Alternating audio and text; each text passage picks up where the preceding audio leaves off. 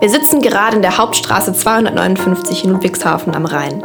Hier werden unsere Backwaren zubereitet, ein Café betrieben, Brot, Kuchen und vieles mehr verkauft. Wir sind ein Teil der Rhein-Neckar-Region, in der aktuell ca. 550.000 Menschen leben.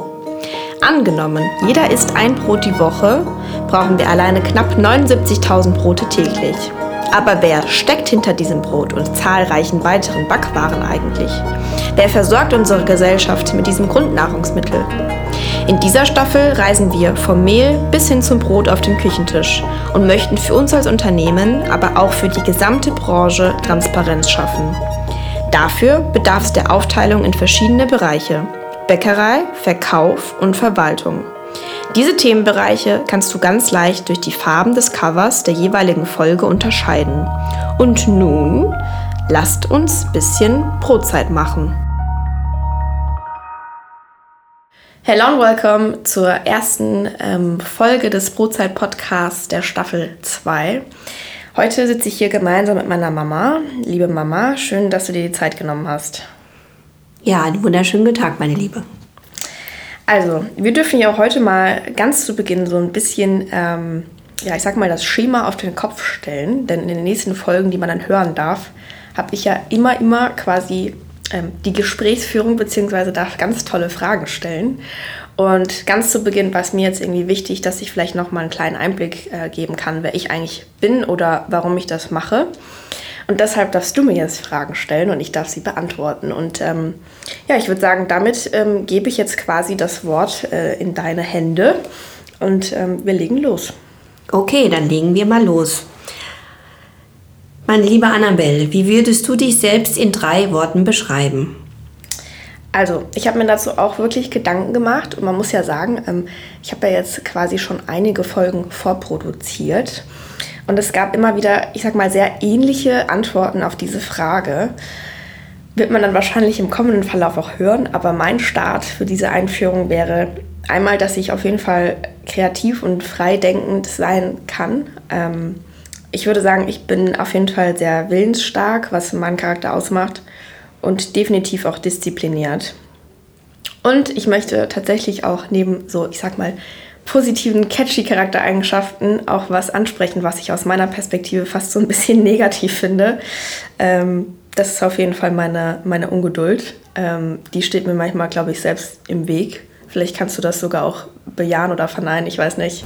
Ja, ja, doch. Ich sitze hier und nicke wirklich mit dem Kopf.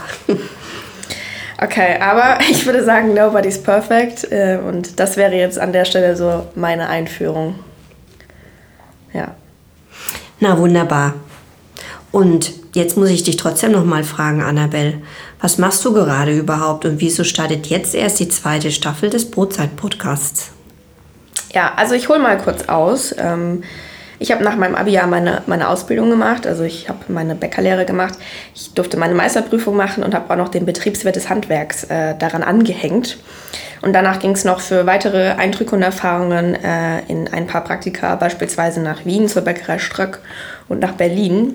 Und ähm, ja, während diesen, ich sag mal, letzten drei Jahren und ein paar Monaten gab es immer wieder Phasen, in denen ich zu Hause auch ähm, stark mitwirken durfte. Also beispielsweise im zweiten Teil oder am Ende meiner Ausbildung, weil dann der harte Corona-Lockdown kam und ich dann irgendwie ganz spontan umgezogen bin von dort, wo ich eigentlich meine Ausbildung angefangen habe und so weiter und so fort. Und ähm, ja, über diese ganzen Eindrücke hinweg wurde mir im Endeffekt immer mehr bewusst, dass ich äh, ja, also diesen Marketingbereich oder generell auch Design so als Profession oder Kommunikation als wirklich sehr interessanten Bereich empfinde, neben eben dem Lebensmittelschwerpunkt, den ich schon in meiner Ausbildung, meinem Meister äh, und natürlich auch durch die Touchpoints hier äh, ja, sehr reizvoll finde oder schon immer als sehr reizvoll empfunden habe.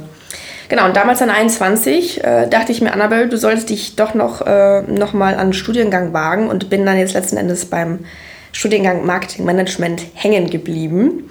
Also gedacht, äh, gesagt, getan und das ist jetzt so das, was aktuell, wenn ich nicht gerade Semesterferien habe und hier zu Hause rumspringe, meinen Alltag ausmacht.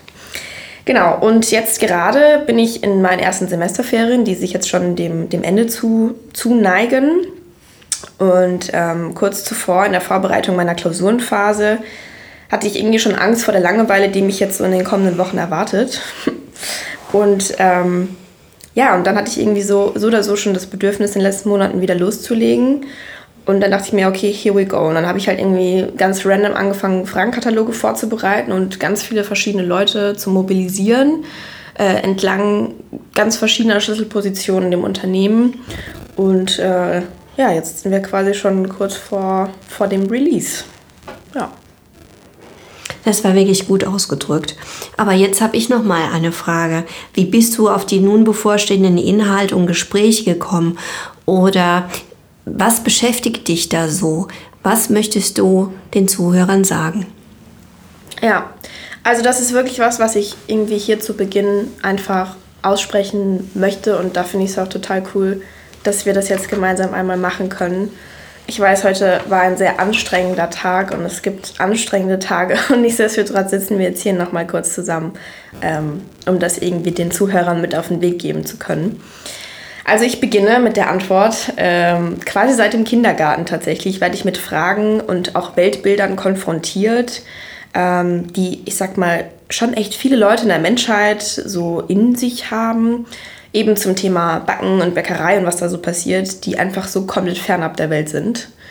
Und ähm, ich weiß nicht, das, das, das ist für mich ein sehr emotionales Thema. Und so habe ich mir irgendwie so zum, zum Ziel gesetzt, unsere komplette Wertschöpfungskette in dieser Staffel abzubilden. Und das ist ja auch nur ein Teil des großen Ganzen. Also ich bin auch wirklich mit beispielsweise in Social Media Inhalten und vielen weiteren Sachen hier unglaublich bemüht, wahre Einblicke zu geben und die Menschen zu zeigen, die da dahinter stehen, ähm, um das einfach irgendwie so ein bisschen vermitteln zu können, was da eigentlich passiert und wie die Abläufe sind. Und ja, das heißt im Endeffekt, dass ich jetzt mit dieser Staffel hier versuche, mit diversen Schlüsselpositionen aufzudecken, wie aus Mehl im Endeffekt Backwaren zubereitet werden können und wie die Rhein-Neckar-Region 362 Tage im Jahr mit Brot und Co. versorgt werden kann. Jetzt muss ich dich aber trotzdem noch mal was fragen, Annabelle. Warum ist es so emotional für dich?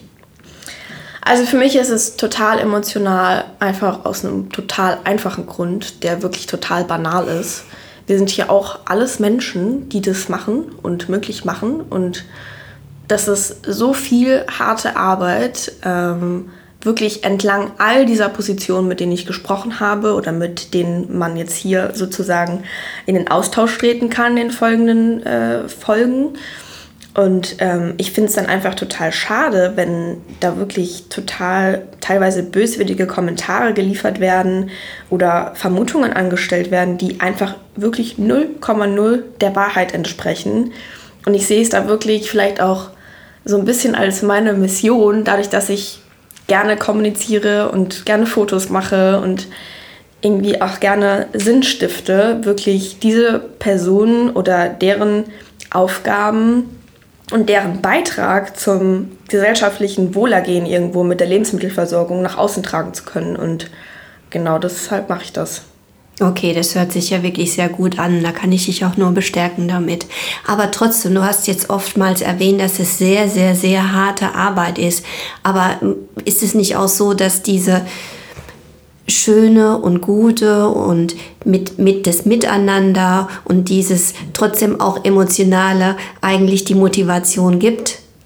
Ja, auf jeden Fall. Also ich würde sagen, es ist unglaublich motivierend, wenn man, wenn man sieht, was man gemeinsam schaffen kann. Und äh, ich kann da echt so ein Beispiel nennen aus der letzten äh, Nacht. Also wir sind jetzt, wie gesagt, Rosenmontag. Natürlich, die Folge wird es konkret erst in ein paar Wochen zu hören geben, wegen der Aufbereitung von allen tollen Inhalten. Aber nichtsdestotrotz kann man das eigentlich so exemplarisch nehmen. Und äh, heute Nacht war ich in der Konditorei und auch darüber hinaus in den letzten Tagen gab es ganz tolle Momente mit ganz verschiedenen Teams. Und äh, ja, heute Nacht war im Endeffekt die Aufgabe, wirklich ganz viele Berliner mit einem nichtsdestotrotz wirklich hohen Qualitätsanspruch einfach äh, fertig zu bekommen. Und also es war wirklich, da war auch heute Nacht wirklich Teamwork gefordert.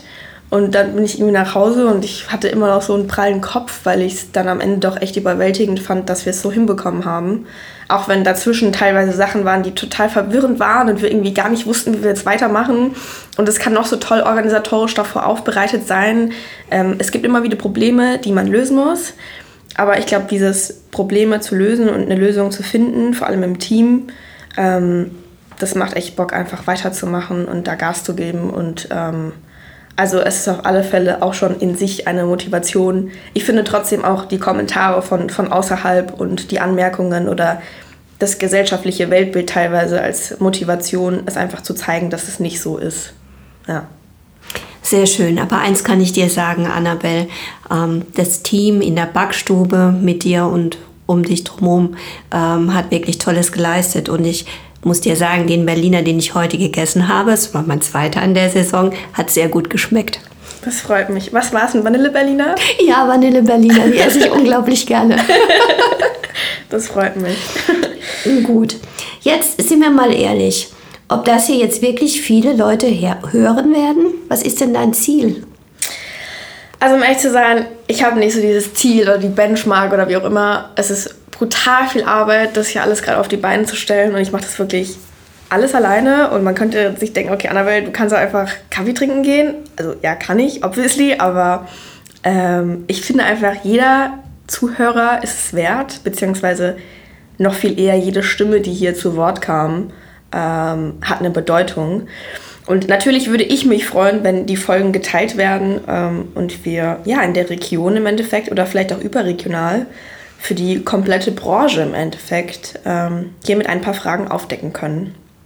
Und eins muss ich auch wirklich sagen, ähm, ich habe mit ganz verschiedenen Charakteren gesprochen. Viele haben auch zu Beginn total Angst gehabt, also waren total nervös und haben sich nicht zugetraut. Und da habe ich wieder gesagt, komm, wir versuchen es und ähm, wirklich jede, jeder war total bemüht.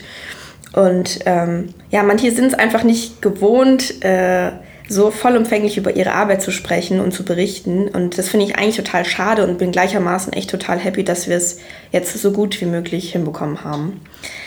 Und ähm, ja, ich glaube eigentlich so mehr oder minder kann ich damit quasi für uns beide jetzt das heutige Gespräch abrunden und zu Ende bringen. Also ich wünsche jetzt euch allen echt viel Spaß beim Zuhören. Ähm, ich hoffe auch, dass du ein paar Folgen hören wirst, Mama. Ja, weiß, auf alle Fälle.